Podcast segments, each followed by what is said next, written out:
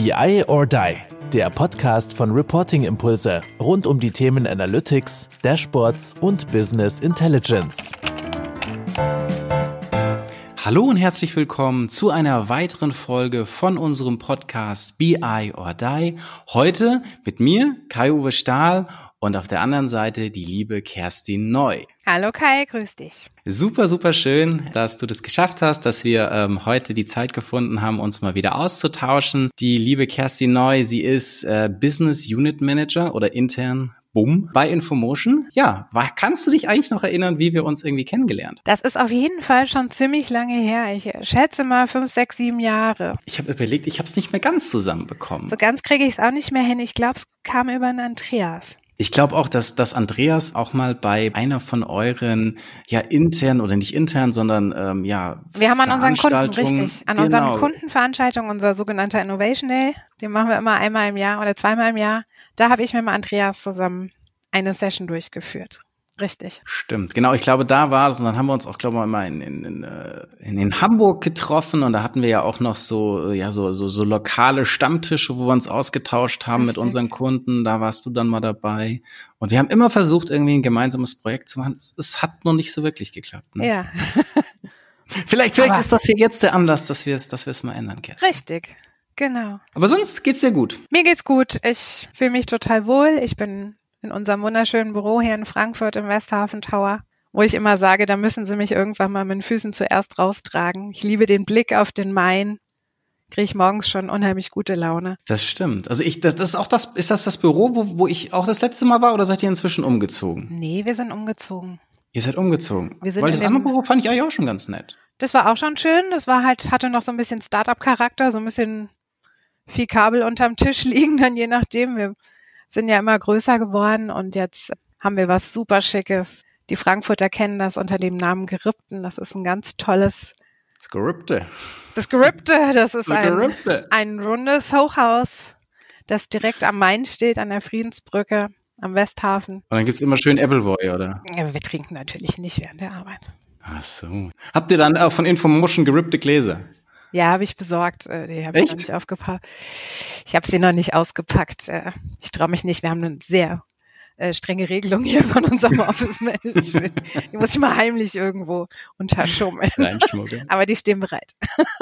Ja, sehr cool. Also ich glaube, es ist ähm, ja auf jeden Fall dann dann spaßig, da äh, in Frankfurt zu sein äh, bei euch. Wobei sind jetzt aktuell wirklich viele auch äh, im, im Office bei euch oder oder wie macht ihr das aktuell? Es sind nicht so viele. Wir haben wir haben eine äh, limitierte Anzahl, wie viele Leute sich pro Stockwerk aufhalten dürfen am Tag. Okay. Wir müssen uns anmelden, damit wir die Zahl da auch nicht überschreiten. Und die Mitarbeiter können das selbst entscheiden, ob sie kommen oder nicht. Es gibt einige, die fühlen sich super wohl zu Hause im Homeoffice und es gibt einige, denen fällt dann eher ein bisschen die Decke auf den Kopf und die sagen, ich muss auch mal raus, ich muss auch mal wieder die Kollegen sehen, in echt sehen und ich brauche einfach mal auch viel, einfach einen größeren Raum um mich rum, es hat ja nicht jeder die Möglichkeit, je nachdem, ob er in der Stadt wohnt oder auf dem Land, sich da wirklich auch einen, einen eigenen Raum einzurichten, ein eigenes Zimmer zu haben. Das ist richtig. Und ja, und die, die Atmosphäre ist schon ja auch in dem Sinne wichtig für, für die Arbeit und auch für die Qualität. Oder wenn ich dann mal mein, reizenden Bumm wiedersehen möchte. Ich finde das jetzt ja. total witzig.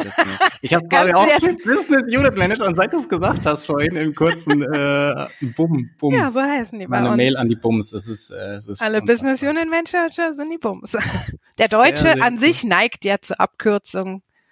Und insofern äh, wurde das bei uns auch ganz schnell eine Abkürzung. Sehr cool.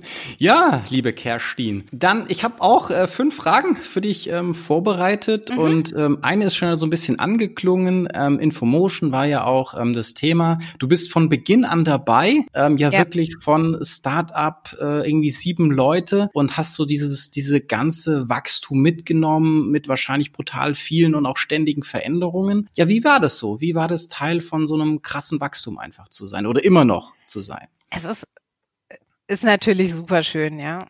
Wir, wir sehen das bei unseren Kunden, da gibt es, gibt es viele, die, die wachsen da nicht mehr oder die sind einfach schon riesengroß. Leute, die dort angefangen haben zu arbeiten, waren es direkt gewohnt, in einem 1000-Mann-Betrieb zu starten. Und wir haben, wenn wir jetzt also zum Beispiel ich, weil ich ja ganz früh dabei war, ich kenne mhm. eben jetzt alles, wie fühlt sich das an, in einer Zehn-Mann-Bude zu arbeiten?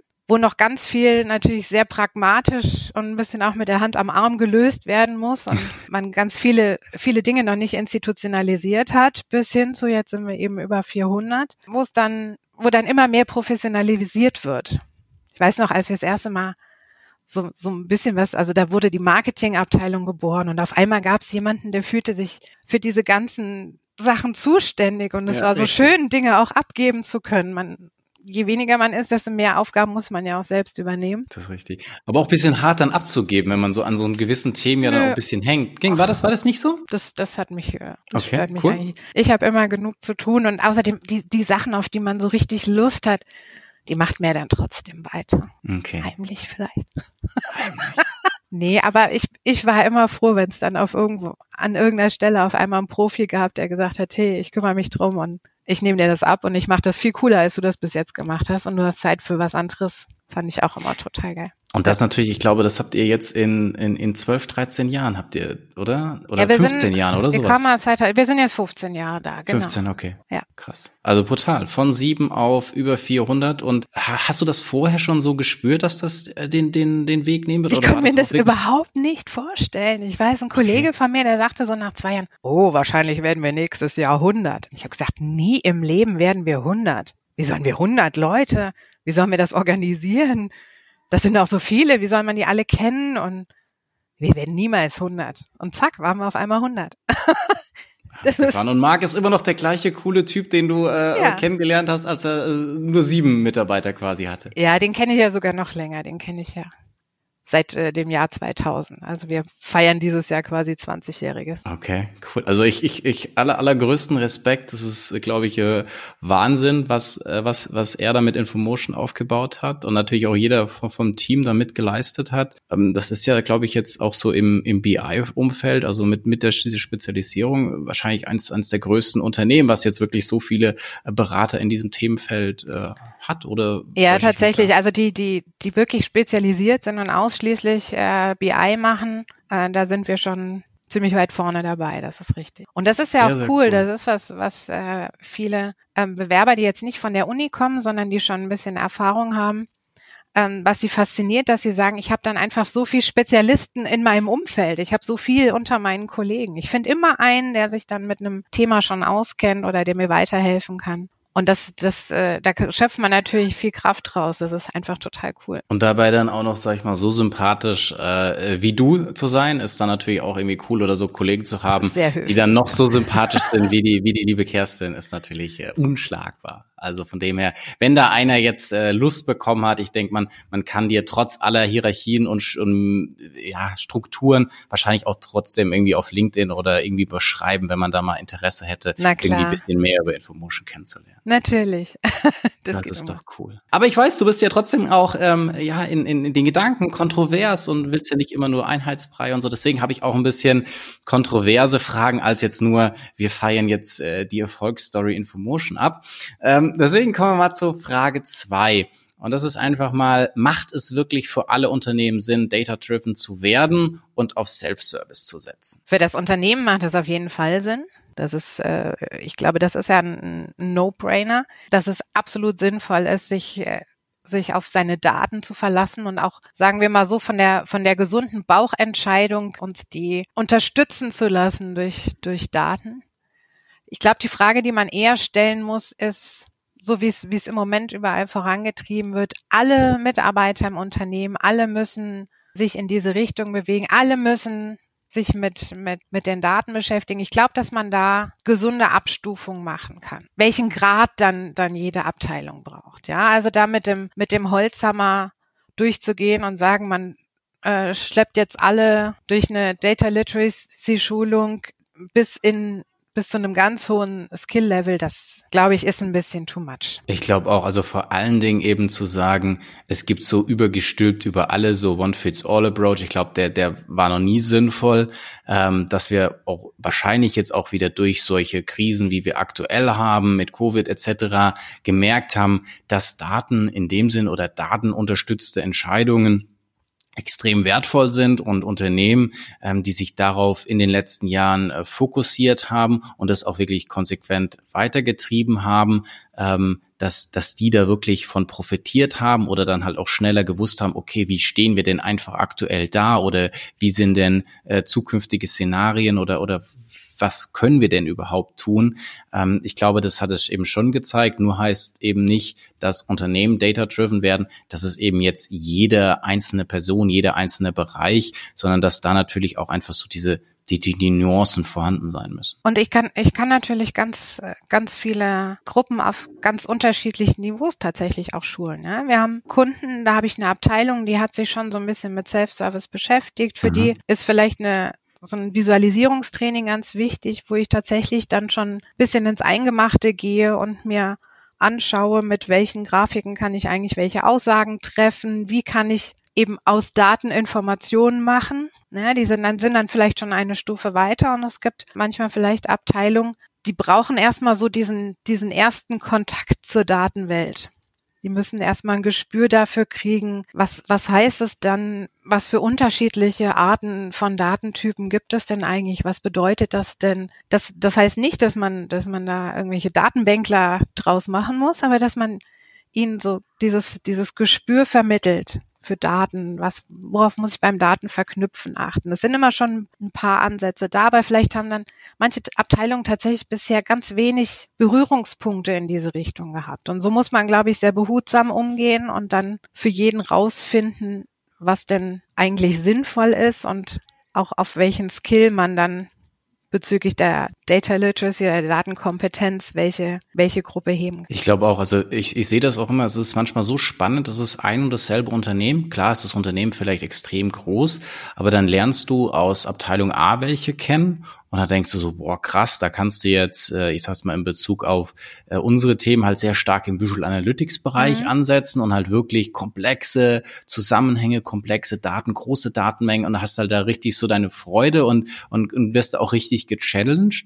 Ja. Und dann hast du ähm, ja andere Bereiche oder Abteilungen in dem gleichen, in, in, der gleichen Organisation und da fängst du halt ähm, mit, mit sehr, sehr rudimentären Dingen genau. einfach an. Aber es ist, glaube ich, immer wieder die Sache, oder wenn aber wir auch so unsere Schulungen ergeben, wo ich immer sage, auch zu, zu, zu unseren ähm, Kollegen, naja, es ist, muss ja einfach, wir müssen halt herausfinden, was ist das, das aktuelle Level. Und wenn wir dieses Level dann einfach anheben können, unabhängig davon, ob das, in welche Höhe das dann ragt, aber einfach verbessern zu dem, wie es eben vorher war, dann genau. haben wir schon riesig was gewonnen. Und ich glaube, da muss man eben nicht immer so in diesem, okay, es muss jetzt alles hier die große Weltrevolution sein, sondern jeder eben für sich, für seinen Bereich irgendwie weitergehen, weiter nach oben gehen. Exakt, ja, ist genau richtig. Denn das, das Wichtigste ist, das ist, das ist das Gleiche wie nachher in der, in der Tool-Frage, ja. Das, das kennen wir ja auch seit Ewigkeiten. Wenn die User-Akzeptanz nicht da ist, dann führt das Ganze auch nicht zum Erfolg. Und so ist das genauso bei Trainings, dass es den Usern, den, den Usern sag ich schon, den, den Trainingsteilnehmern, den Schülern muss das richtig Spaß machen. Die müssen da auf einmal äh, geweckt werden und sagen, ah, das Thema Datenqualität, da habe ich mir bisher nie Gedanken drüber gemacht, aber jetzt habe ich gesehen, auch mit der Übung und so, man muss, man muss, es ist das Gleiche, in so Trainings muss man ganz viel interaktiv arbeiten, damit die Leute Absolut. wirklich richtig drüber nachdenken und sagen, ah ja, und so und so und so habe ich das noch nie betrachtet, aber ja, das macht ja Sinn und dann spielen Sie einfach mal vielleicht eine Runde äh, Datenqualitätskontrolle und sagen, ja, hier an dem Datensatz, das muss anders, das ist hier, das würde ja gar nicht funktionieren und werden sensibilisiert für Themen, die Sie vorher, wo Sie vielleicht vorher gar nicht drüber nachgedacht haben. Ich glaube, da die Didaktik macht dann natürlich auch extrem viel aus äh, in diesem in diesem ja. Trainingsumfeld und ich war teilweise auch sehr überrascht. Jetzt ähm, wir haben Trainings jetzt auch drei Tage komplett virtuell. Ähm, man kriegt da auch irgendwie ganz tolle Atmosphäre hin und auch eine gewisse persönliche Stimmung. Da war ich total überrascht, total geflasht von. Aber wie gesagt, es ist halt immer auch wieder diese, diese Nuancen, die man dann reinbringen muss, da auch sehr viel von sich natürlich freizugeben. Die Kamera macht da natürlich, hilft da auch ein bisschen. Und dass man halt auch selbst irgendwie sehr, sehr viel macht, in den Gruppenarbeiten geht und halt einfach auch mal sich anderen Dingen annimmt, wie die man vielleicht sonst gar nicht so im Fokus hat. Und dann, wie gesagt, äh, wird es dann Perspektive, dass das Unternehmen einfach immer datengetriebener und ob das dann, sage ich mal, auf der Ebene eins oder auf der Ebene 100 ist, ist dann erstmal völlig egal, aber jeden, sage ich mal, für sein Level einfach weiterbringen. Exakt, ja. Und das ist natürlich eine coole Sache. Gut, jetzt haben wir ja so ein bisschen ja Visualisierung, ähm, Self-Service, Frontend angesprochen. Jetzt vielleicht nochmal so ein bisschen Challenges darüber hinaus, auch so in Richtung Datenaufbereitung und was ist da auch für den Endanwender möglich? Wer zeichnet da auch Verantwortung, bringt die Ver Verbindlichkeit rein, so Richtung ähm, ja, Trusted Data. Was ähm, sind da so deine Erfahrungen? Das ist ein ganz, ganz schwieriges Thema, was natürlich jetzt mit den je mehr. Aber ich wollte dir auch nur schwierige Fragen stellen, liebe Kerstin. Ja, deswegen ich mache dich nur darauf aufmerksam, dass ich kurz ausholen muss. ähm, mit den ganzen Self-Service Analytics Tools kommt natürlich genau dieses Thema jetzt überall hoch. Ja? Man etabliert sich quasi aus diesen festen, vielleicht etwas verkrusteteren Strukturen wo es ein, wo es ein festes Enterprise Reporting gibt, was eher ein bisschen starr ist. Da bricht man aus und sagt, ich kümmere mich jetzt selber drum, ich mache das jetzt alles selber. Und natürlich ist der nächste Schritt dann auch in der Datenaufbereitung viele right. Dinge selbst in die Hand nehmen zu wollen. Und das geht durch über alle unsere Kunden hinweg, ist natürlich immer die Frage zwischen, wo lasse ich einen wirklichen Profi ran? Richtig. Und wo lasse ich ich möchte nicht, dass das despektierlich ging, aber wo, wo lasse ich vielleicht den, den dran, für den es vielleicht eher ein Hobby ist, der das eben nicht den ganzen Tag macht. Oh, ich war jetzt, ich habe hier letztens ein Kinderbuch gelesen und ja. da war auch ähm, so, da war auch so diese zwischen Profi und was ist das Gegenseite und da war irgendwie über Kinder Fahrradfahren und so weiter und alle, die einen Helm aufhaben, die sind der Profi ja. und die keinen anhaben, die sind der Dovi. Aber okay, du hast es etwas charmanter gelöst. Ich wollte auch nicht doof, es, es stimmt Nein, ja nein, nein, das war, das ist mir so, ist nur so dieses das war, total dumm. Also doofi, das wäre genau das Despektierliche. Nein, nein, nein, das hieße ja, ja dass du immer sagst, derjenige, der, und das, das, äh, ich äh, befürworte das absolut, dass, dass wir auch Self-Service Analytics in, in vielen Abteilungen einführen. Weil die Leute dann natürlich schneller sind, weil sie eben nicht noch vielleicht äh, einen aufwendigen Prozess bei der IT anstoßen müssen, weil sie sagen, ich brauche das Ergebnis heute Abend oder ich brauche das in einer Stunde mhm. und nicht vielleicht in zwei Monaten. Ich meine, die, die Argumente, du, du kennst die, die sind überall gleich. Und äh, trotzdem stellt sich dann die Frage, wie gehe ich dann mit einem Ergebnis, mit einem Analytics-Ergebnis um, wenn ich weiß, da ist quasi nicht dieses Datenqualitätssiegel drauf. Da hat nämlich irgendjemand dann noch von der Seite Daten dazugespielt. Das sind vielleicht Daten, die jetzt nicht aus dem aus einem zentralen Enterprise Data Warehouse kommen, sondern da wurde nochmal über ein über ein Excel-Sheet eine neue Gruppierung von Stammdaten oder irgendwelche Bewegungsdaten noch dazugespielt. Wie gehen wir dann mit dem Ergebnis um? Können wir dieses Ergebnis wiederum im Unternehmen publizieren. Wer traut dann diesem Ergebnis? Oder habe ich dann am Ende wieder genau den gleichen Rotz in Anführungsstrichen wie in meiner, in meiner Excel-Welt? Wie in der Excel. Wo dann ja auch keiner traut mehr in dem Sinne sagt, ja, okay, komm, was du da alles dir zusammengeklimpert hast und so weiter und so weiter. Ne? Und ja, wo, wo es dann schon oft diese, diese Fragestellung gibt, wer hat denn das gebaut? Und dann haben die Leute im Kopf wissen, wenn Kollege X oder Y es gebaut hat, dann vertraue ich dem. Mhm und sonst nicht. Und da muss man versuchen, natürlich eine gute Lösung zu finden. Und das ist, es wird wahrscheinlich nicht diese eine Ich habe schon in so vielen Workshops, internen Meetings, haben wir da verschiedene Szenarien ausgespielt mit was kann man denn tun? Kann man ein, vielleicht ein Qualitätssiegel irgendwo drauf bappen? Ja? Oh, das kenne ich aber auch schon. Also teilweise auch die Berichte mit, äh, in dem Sinne, der ist aus, aus, der, aus dem Bereich das, oder Logo oder sowas, was ja auch wieder Branding für die. sozusagen. TÜV-Siegel, genau, sehr schön. Ja, Deutsch, also natürlich. das ist das TÜV-Siegel äh, bezüglich Visualisierung oder halte ich den, den, äh, äh den Style Guide ein, verwende ich die richtigen Farben. Das ist noch relativ einfach. Ne? Aber nachvollziehen, habe ich korrekte Daten verwendet oder werden in diesem Dashboard nur vertrauenswürdige Datenquellen verwendet? Und wer kann dann sicherstellen, dass ich vielleicht nicht im Report jetzt irgendwelchen Quatsch gemacht habe? Ich habe ja natürlich immer mehrere Möglichkeiten, wo mir Fehler passieren können. Ich kann Daten falsch verknüpfen, ich kann aber auch im Report dann Daten falsch weiterberechnen, falsch filtern. Es gibt ja immer vielfältige Möglichkeiten, so dass ich vielleicht eben kein korrektes Ergebnis mehr bekomme. Und das ist das ist ein ganz, wirklich ein ganz schwieriges, herausforderndes Feld. Was sind so ein bisschen die Stoßrichtung, wo du sagst, da kann man das abfedern oder da kann man zumindest mal hindenken in, in Richtung Lösung, in, in Richtung Machbarkeit, was du immer wieder auch bei den, bei den Kunden beobachtest? Also ganz wichtig ist eine Transparenz erstmal darüber zu bekommen. Das hilft schon mal super gut, wo die Daten denn eigentlich herkommen. Dieses mhm. Dashboard enthält Daten aus folgenden Quellen. Wenn ich dann die Quellen tatsächlich dann noch unterscheiden kann, und das sind qualitätsgesicherte Quellen, die aus irgendeiner zentralen Quelle kommen, die eben zum Beispiel ein Enterprise Data Warehouse sind. Plus da wurden äh, diese Quellen noch hinzugefügt. Das gibt schon mal Vertrauen. Am Schluss ist das Vertrauen ja genau das Wichtige. Ja, ich kann, wenn, wenn ich jemandem etwas zutraue, dass er etwas korrekt macht, weil er eben sehr hohen Skill-Level hat, da sind wir jetzt dann wieder so bei der bei der zweiten Frage, was mache ich denn mit der Daten oder muss ich diese Datenkompetenz schulen? Ja, natürlich, je selbstständiger jemand später arbeitet, umso wichtiger ist es natürlich, dass er, dass er dann qualitativ sehr hochwertig arbeitet, um eben keine falschen Daten zu produzieren.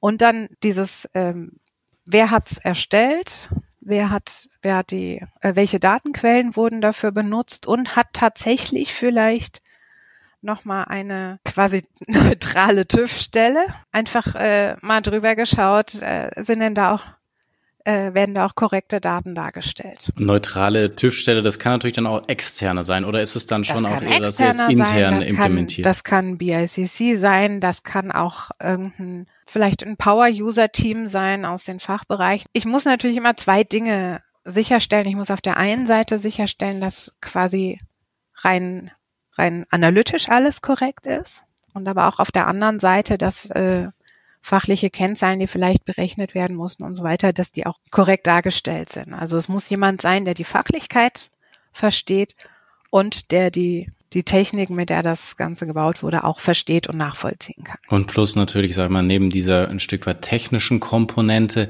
natürlich dann auch immer wieder, ja, diese menschliche reinzubringen, wie du sagtest, mit, ja, wer hat dafür Verantwortung gezeichnet, wer hat das über gemacht, habe, kann ich dem vertrauen, habe ich diese TÜV-Stelle äh, in letztendlich eine übergeordnete Person und da ist natürlich auch, ja, sehr, sehr viel Kommunikation logischerweise steckt da drin und auch ein bisschen, würde ich sagen, interne das Marketing ist vielleicht ein bisschen ja, zu verwaschend, aber. Ja, ist aber richtig. Das muss diese, diese, diese Verantwortlichkeit ist, ist natürlich super wichtig. Ja, das ist, ich darf, ich, ich werde keine, keine Dashboards, keine Reports im Unternehmen streuen können, wo dann irgendwann nicht mehr klar ist, wer fühlt sich denn für diese Korrektheit da verantwortlich? Wer verantwortet denn diese Inhalte? Und es, es muss ja nicht unbedingt eine Person sein, aber es sollte immer eine Abteilung, eine Gruppe, ein Team sein, sagt, ja, wir haben das Ding gebaut und wir haben uns, äh, wir haben das vielleicht auch checken lassen und wir haben dafür gesorgt, dass wir die richtigen Quellen verwenden und wir sind dafür verantwortlich, so, so, ein, so ein Dashboard oder ein Report, der ist, der verharrt ja auch nicht, ja. Ich habe zwar ein paar Kunden, die haben tatsächlich dann schon da habe ich, das äh, war quasi nur vor der Infomotion, habe ich manchmal was gebaut. Und das, das, das freut mich so sehr, wenn die Sachen dann immer noch im Einsatz sind, weil ich denke, boah, das ist so, das war so nachhaltig und das ist immer noch so schön, aber so Dinge müssen natürlich auch weiterentwickelt werden. Ja, und ja, die werden also, natürlich auch weiterentwickelt. Also manchmal habe ich aber dann irgendwann die Basis irgendwo mal vielleicht vor 12, 15 Jahren gebaut. Und gerade dieses verantwortlich sein, verantwortlich sein für die Korrektheit und auch für die, für die Weiterentwicklung. Das ist, das ist wichtig, dass, dass man, dass man da immer dann ein Team dafür hat, was, was sich verantwortlich zeigt und was das auch, was das dann auch gerne macht und auch dafür sorgt, dass die Skills im eigenen Team sind, um das weiterzuentwickeln und so weiter.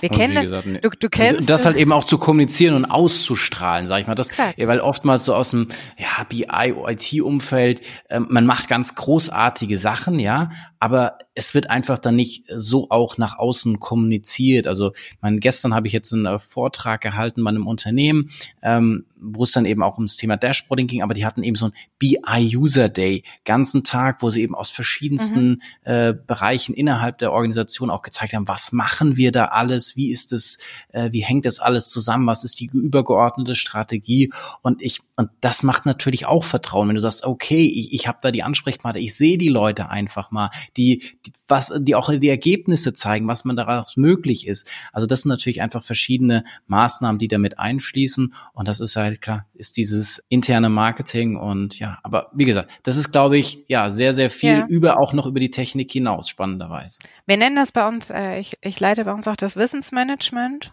Und wir haben vor, vor einem Jahr mal ein Logo, äh, also quasi einen Spruch rausgebracht, den kennt man äh, noch aus einem anderen Bereich. Wir haben einfach gesagt, wir müssen stolz sein zu teilen. Ja, wir wollen proud to ja. share ja. sein. Und wir wollen das schön finden, wenn wir Wissen teilen, wenn wir, wenn wir Fertigkeiten teilen, wenn wir versuchen, auch die anderen zu begeistern und die anderen davon zu begeistern, was wir geschaffen haben. Und genau das ist glaube ich, das, wovon du gerade gesprochen hast. Genau, und deswegen machen wir auch diesen Podcast, weil wir ja auch Sachen teilen wollen und sagen, hey, äh, da gibt's äh, Challenges, die wir immer wieder hören und äh, die teilen wir dann hier gemeinsam und das ist ja auch cool. Und deswegen warst du ja auch eigentlich, als ich dich gefragt habe, ja sofort dabei. Ich gesagt, ja klar, logisch, machen wir das, ist total cool. Ja, macht ja Spaß. okay, äh, Frage 4, Frage 4. ähm, es ist schon ein bisschen äh, angeklungen. Thema Data Literacy, Datenkompetenz. Ich meine, in einer Gesellschaft, die sagt, boah, Daten sind extrem wertvoll oder vielleicht mitunter sogar die wertvollste Ressource, die wir haben, müssen wir natürlich auch äh, lernen, damit umzugehen, planvoll, bewusst damit umzugehen letztendlich, auch auf vielleicht auf eine kritische Art und Weise damit umzugehen. Aber warum denkst du, ist das Thema Datenkompetenz in Unternehmen so wichtig? Ich meine, und findet es so wichtig, ähm, dass er eine Data School in diese Richtung gemacht hat. Reporting Impulse setzt auf die Reporting Impulse Academy. Also da gibt's ja durchaus äh, viele Anbieter auch darüber hinaus logischerweise, die diese ganze Kompetenz schulen. Warum war das auch für euch so wichtig, dass ihr da in Richtung Data School was aufgebaut habt? Ähm, wir haben jetzt eben eben schon ein bisschen drüber gesprochen. Es gibt unterschiedliche Level und die Data School ist für uns so die Basis. Das ist, das ist der, der Einstieg in diese ganze Datenwelt. Wir sehen das, ähm, gerade im Moment werden wir jeden Tag in den Nachrichten mit, mit Zahlen belagert. Es ist unglaublich wichtig für, für das, für das eigene Verständnis und auch für die Bewertung von Situationen, dass man mit Daten gut umgehen kann, dass man mit den Informationen, die man aus Daten zieht, gut umgehen kann. Ich bekomme pro Tag ganz, ganz äh, unterschiedliche Informationen. Wenn wir jetzt mal bei dem Thema, was uns jetzt schon das ganze Jahr beschäftigt bleiben, wir kriegen ganz unterschiedliche Informationen, wie gerade die Lage bezüglich Corona ist. Wir werden mal bombardiert mit Zahlen über Intensivbetten. Wir werden, wir bekommen neue Kennzahlen, die wir einschätzen müssen, sowas wie diese Infektionsrate also die Anzahl der äh, in einer Woche Infizierten pro 100.000. Und wir machen quasi schon in, in unserer ganzen Umwelt, machen wir schon sowas durch, dass wir kleine Datenexperten werden. Natürlich auf einem, auf einem ganz anderen Niveau, aber es ist unglaublich wichtig, dass man dann gerade im Unternehmen, in seinem eigenen Wirkungskreis ja begreift, wie wichtig es ist, dann auch datenbasiert zu entscheiden und auch festzulegen, ich kann egal wie gut mein Bauchgefühl ist, es macht doch absolut Sinn, einfach mal auf die Vergangenheit zu schauen. Sich, wie viele Tools können das heute schon, dass sie, dass sie so ein paar Predictive-Algorithmen im Bauch haben und einfach mal sagen, wenn sich das jetzt alles so weiterentwickelt, dann passiert wahrscheinlich nächsten Monat das und übernächsten Monat das. Vor allem mit diesem Bauchgefühl ist es ja auch immer ein Stück weit so. Ich kann mich da noch an eins unserer ersten Projekte erinnern, wo wir dann äh, mit Hilfe der Visualisierung jetzt im ersten Schritt einfach mal die Sachen ja deutlich gemacht haben und dann vielleicht auch Überschneidungslieferanten oder ähnliches einfach mal ja offensichtlich und zutage getragen haben oder gewisse Saisonalitäten.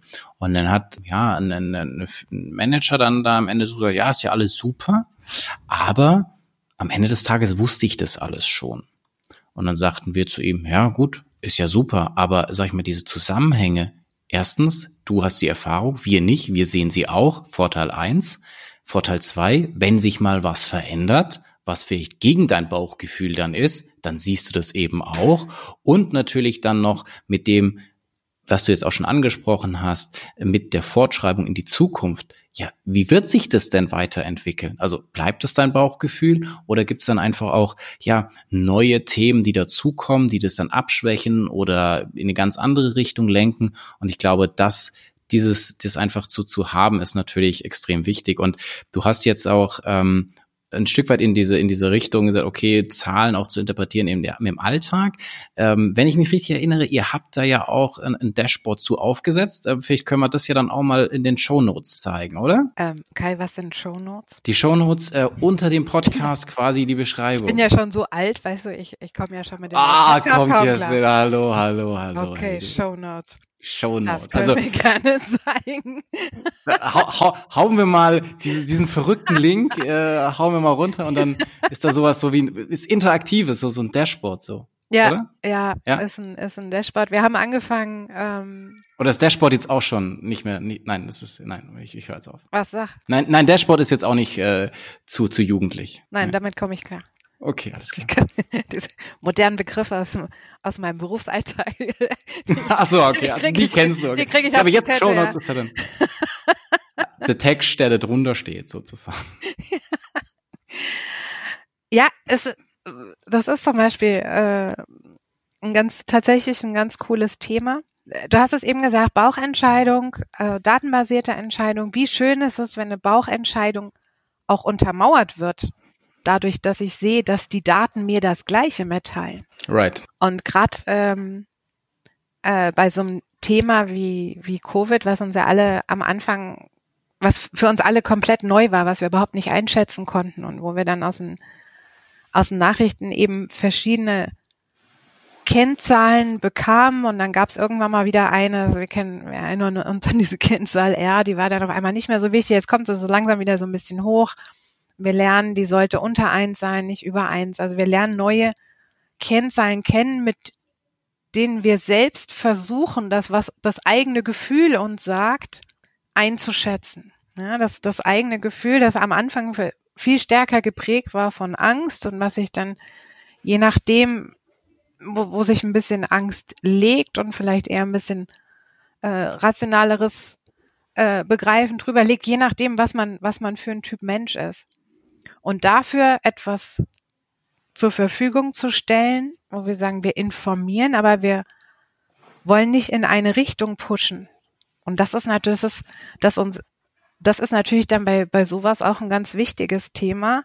Ich kann dadurch, ich glaube, ich habe mit, mit Andreas äh, tatsächlich damals unter dem Titel auch eine, eine kurze Abhandlung gehabt. Wir kennen das, du bist ja auch so ein, ein Profi in dem Thema, wir kennen das ja alle, ähm, mit Zahlen lügen. Ich kann natürlich dadurch, ja. dass ich, dass ich ähm, da Entwicklung zeitlich beschränke und so weiter, kann ich natürlich ganz andere Effekte erzeugen. Und Absolut, grad, also klar. Gerade bei so einem Thema ist es natürlich ganz wichtig zu sagen, ich versuche eine ganz neutrale Position einzunehmen, aber einfach mal alles möglichst so unverfälscht darzustellen, dass du dir selber eine Meinung dazu bilden kannst. Und ich meine, das, wie gesagt, können wir uns dann ja einfach mal alle anschauen. Könnt ihr mal äh, drauf den, schauen, dem, ja. dem zuhauen und gucken oder auch gerne kommentieren, ob es da das getroffen hat. Aber auch wieder, um den Bogen ins Unternehmen zu spannen, da ist es ja auch genauso. Also ich kenne das ja auch oft, dass Leute dann irgendwelche Bildschirme aufstellen, um halt alle auch in der Breite letztendlich über diese Kennzahlen zu informieren, dann Gefühl für zu schaffen, was haben wir da und, und das ist ja, sage ich mal, auch in, ja, im sehr kleinen Rahmen letztendlich möglich. Und da wollen wir ja auch, gerade wenn wir intern sind, wenn wir interne Daten, das soll ja auch möglichst hohe Transparenz, äh, wenig, sage ich mal, Interpretationsspielraum lassen, sondern dass man da einfach die Zahlen zeigt. Das mag vielleicht wieder ein bisschen anders sein, wenn ich es nach extern kommuniziere, aber letztendlich sollte ja in so einem Dashboard schon irgendwie, ja, die, die klare Transparenz irgendwie rauskommen. Gut, jetzt ist, haben wir so viel ist, über das Dashboard. Das ist ganz kurz noch ein Einsatz. Ja, klar. Und genau diese Transparenz im Unternehmen, dass ich mit den, mit den, dass ich die eigenen Kennzahlen, da haben wir ja ganz viel Bewegung erlebt. Du weißt, wie das früher war, da hatten, hatten Bereichsleiter seine Zahlen gehabt und nur er durfte diese Zahl dann eins weiter nach oben transportieren. Und da wurde ein Riesengeheimnis immer drum gemacht. Und auf einmal, und das, das ist ein ganz wichtiger, und das ist, das ist einer von den, von den Kernaspekten, warum das dann nachher funktionieren kann mit der, mit der Datenkompetenz, dass ich auch bereit bin, als Unternehmen diese Datentransparenz zu fördern. Dass ich sage, da wo Daten geschützt werden müssen, äh, DSGVO, alles, alles fein. Fair. Ja, da brauchen wir nicht zu diskutieren. Aber überall dort, wo ich, wo ich gar keine Angst haben muss, Daten transparent zu machen, überall dort müssen ja auch transparent sein. Damit, wie du, wie du gerade gesagt, überziehen wir, rede ich zu viel. Alles gut, du kannst, äh, du brauchst, du brauchst mich einsteigen lassen. Mir ist jetzt auch schon wieder das nächste Thema eingefallen, wo ich jetzt so überlege, okay, mache ich das jetzt noch auf? Halt, ich kenne es auch von so vielen Unternehmen, wo man sagt, ja, okay, aber jetzt der Bereich, der darf dann nur seine Sachen sehen und der andere, ja, aber der Vergleich zwischen den beiden Bereichen wäre doch spannend. Ja, der wäre tatsächlich spannend. Nee, aber das ist politisch nicht gewollt. Also und von dem her. Genau, und diesen Satz kann ich, kann ich, den diskutiere ich dann gerne immer ganz oft mit den, mit den entsprechenden ähm, Verantwortlichen. Dieses politisch nicht gewollt ist, finde ich, keinen keinen guten Führungsstil. Ich finde, es ist genau diese Transparenz muss da sein, die Akzeptanz natürlich auch eine super Fehlerkultur. Ja. Woher kommt das denn, dass es politisch nicht gewollt ist? Weil man nicht, nicht sich traut, sich mal offen hinzustellen und sagen, boah, hat ich einen scheiß Monat. Ja? Mein Umsatz aus dem letzten Monat schwierig. Ja, ja. Ich mache jetzt, das, das, das ist halt eine, ein riesen, riesen Fass letztendlich, was man, was man da aufmacht in dem Sinne und was man, was, wo man da ran muss. Aber ja, wie gesagt, ich glaube, da gibt's äh, extrem viel auch noch zu tun, ent, extrem Richtig. viele äh, Entwicklungsmöglichkeiten. Und ein anderes äh, spannendes Thema, was ich dich auch gerne noch fragen möchte, weil du ja durchaus, also ich zumindest dich immer auch so ein bisschen wahrnehme bei Infomotion, dass du ja auch ja auch nochmal neue Themen reinbringst oder jetzt vielleicht auch Themen, die dann für, für eure Kunden spannend sind. Und ähm, an einem Thema, wo ich weiß, wo du gerade dran arbeitest, ist Augmented Analytics. Ich meine, das ist jetzt auch schon ja auch schon wieder eine gewisse Zeit natürlich ähm, in dem Hype-Cycle jetzt beispielsweise von Gartner oder so drin, aber nichtsdestotrotz glaube ich.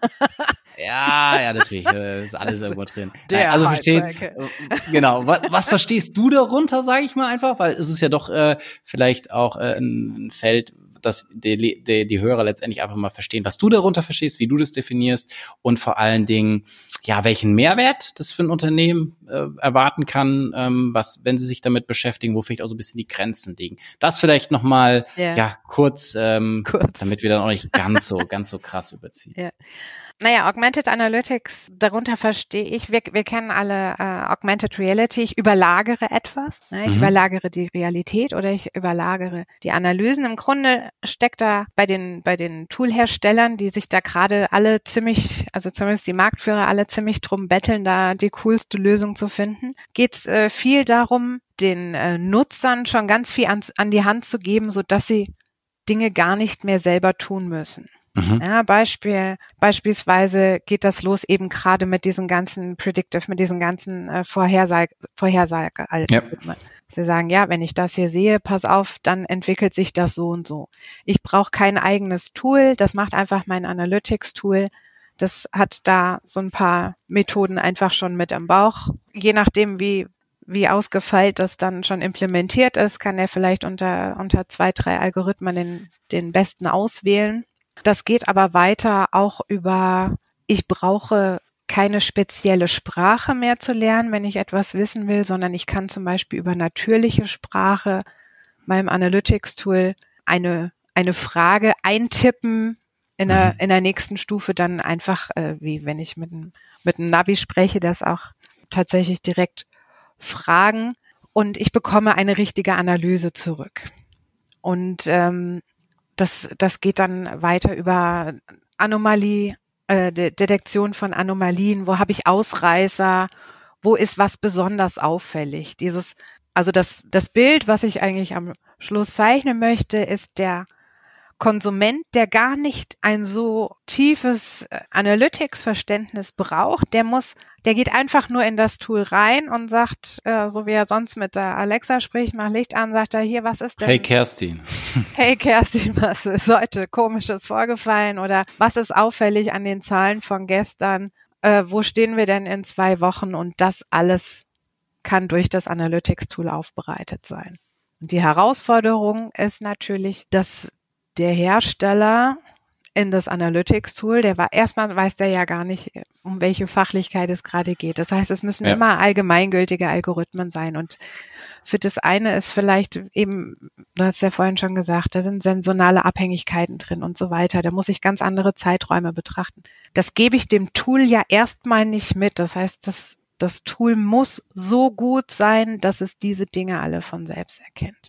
Und da tüfteln, glaub, da halt tüfteln die natürlich gerade äh, ziemlich dran, dass ich ähm, auf der einen Seite nicht äh, zehn No-Brainer Sachen zurückbekomme, wo ich sage, äh, dafür habe ich mir jetzt ein teures Tool gekauft. Das ja, war Quatsch. Ja.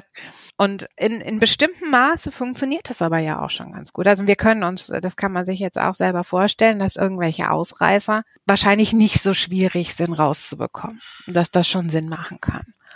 Und dass auch eine, eine Regressionszeitreihe, dass das natürlich auch eine coole Sache ist und sicher auch ganz gut funktioniert. Also die, genau. die, die Hersteller tasten sich da langsam ran, aber es ist natürlich ein super spannendes Feld.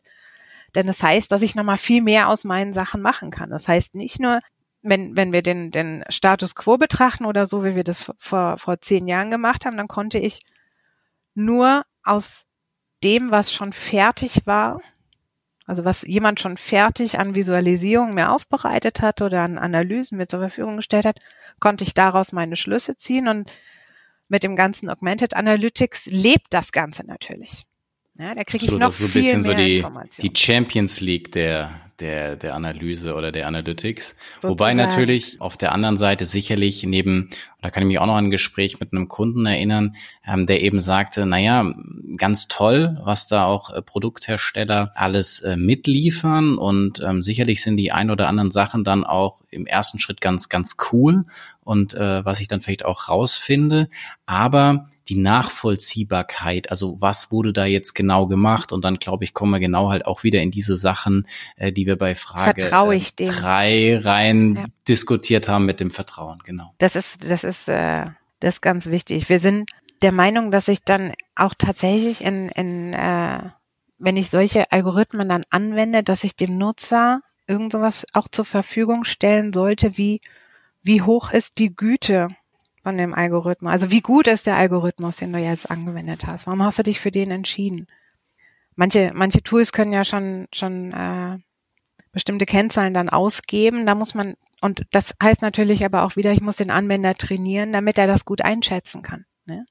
Denn Absolut, schlussendlich also, also, ist für ja, den ja die Frage, vertraue ich dem, was mir gerade irgendeine Maschine sagt? Wie gut ist das?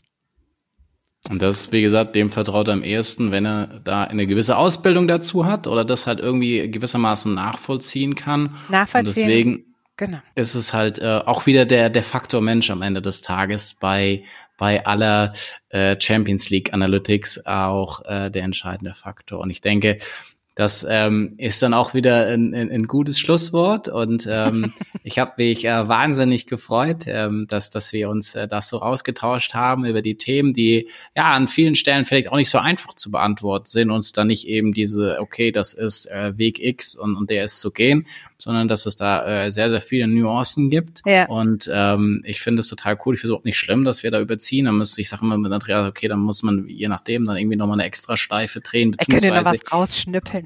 nein, wir schneiden nichts raus. Nein, also das ist eigentlich immer, dass wir gezählt. Aber wir haben letztendlich auch, wenn du dann in, in, in beispielsweise in Podcasts ähm, von Apple oder so bist, dann hast du auch die Möglichkeit, die einzelnen Themen, die wir angesprochen haben oder die einzelnen Fragen. Also du kannst dann auch springen und sagen, hey, ich möchte mir jetzt okay. nur Frage vier oder fünf anhören.